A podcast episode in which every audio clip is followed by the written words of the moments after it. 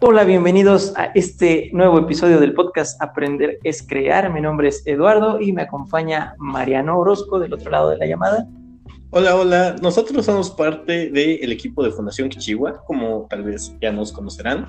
Y eh, para quien no lo sabe, que es la primera vez que escucha este podcast, Fundación Kichiwa se encarga de la creación y implementación de experiencias educativas. El día de hoy vamos a hablar sobre el contenido que consumimos y cómo este eh, refleja varias de nuestras ideas, cómo este eh, pues nos provoca ciertas pláticas con las personas y cómo al final puede, puede influenciar en aquello que aprendemos o, lo que dejamos de aprender. Sí, eh, contenido en, sus diversas formas, desde películas, desde como tal cursos educativos, de como tal radio, etcétera. Toda esta información de la cual somos bombardeados día a día, eh, cómo es que la incorporamos a, nuestra, a nuestra vida. O sea, como dice Mariano, si, es, eh, si realmente nos está aportando algún valor o si simplemente es entretenimiento o de qué, función tiene y con qué propósito se crean las cosas. Sí, y como, como bien dijo, estamos bombardeados por información todo el tiempo y a veces no sabemos qué de esa información es, es cierta y cuál es falsa, ¿no? Eh, se pusieron de moda las fake news, pero creo que en general eh, hay mucha desinformación en, Internet principalmente, pero incluso también en, otros medios, ¿no? En la televisión, en la radio.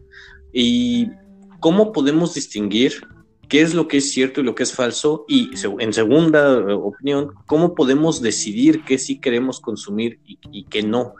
Porque a veces parece que estamos inundados de anuncios, ¿no? Por todos lados.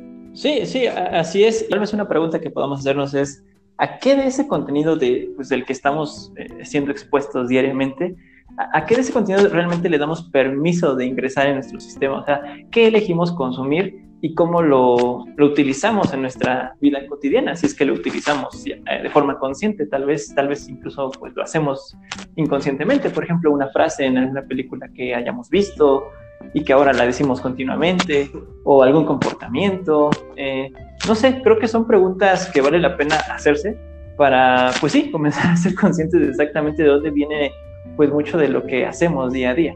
Em, no sé, e, en tu, en tu opinión, ¿qué determina la calidad de un contenido? Bueno, yo estoy pensando en, dos tipos de, calidad, ¿no? La primera, pues es la calidad tal cual de la producción, llegamos, digámosle así, ¿no? Una buena imagen, un buen audio, un vaya, lo que entendemos a veces por calidad.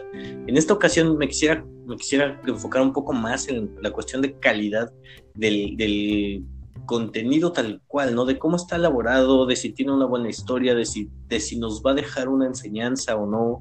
Y pues sí, vaya, de si es, si es algo que nos va a, a dejar valor eh, en sí, en lo que estamos consumiendo, ¿no? Podemos también, eh, ya hablando un poco más de contenido educativo, eh, es si esto va a ser práctico o no, si esto lo vamos a poder usar y, de, pues sí, vaya, en, general, ¿para qué, cuál es la utilidad de este contenido? Yo creo, en mi punto de vista, que eso determina la calidad.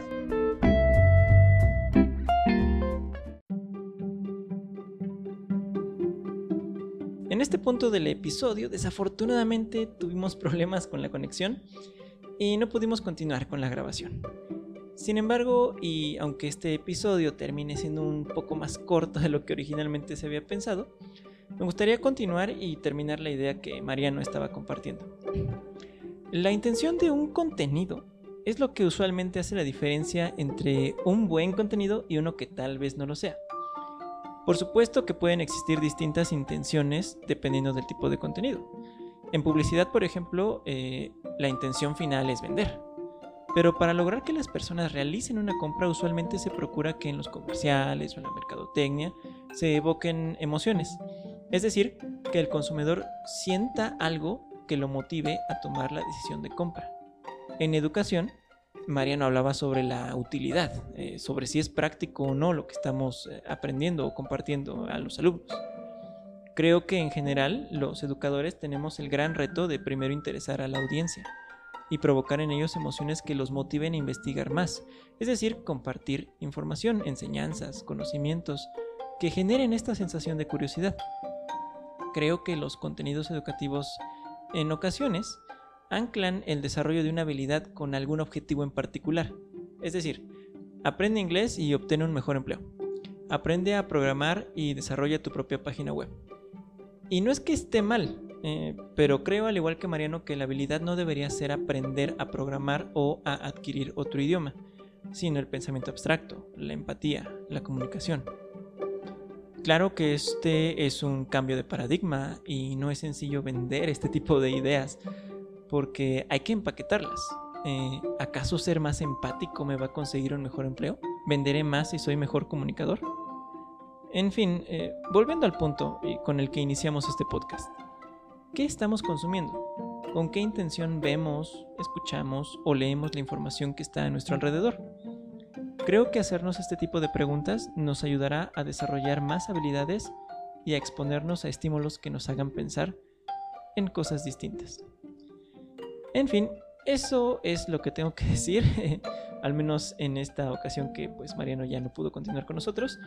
Eh, cuéntenos en los comentarios en nuestra página qué les pareció esto. Recuerden, eh, la página es www.kichigua.com y bueno, pues... Eh, los dejamos no sin antes recordarles que aprender es crear. Hasta la próxima.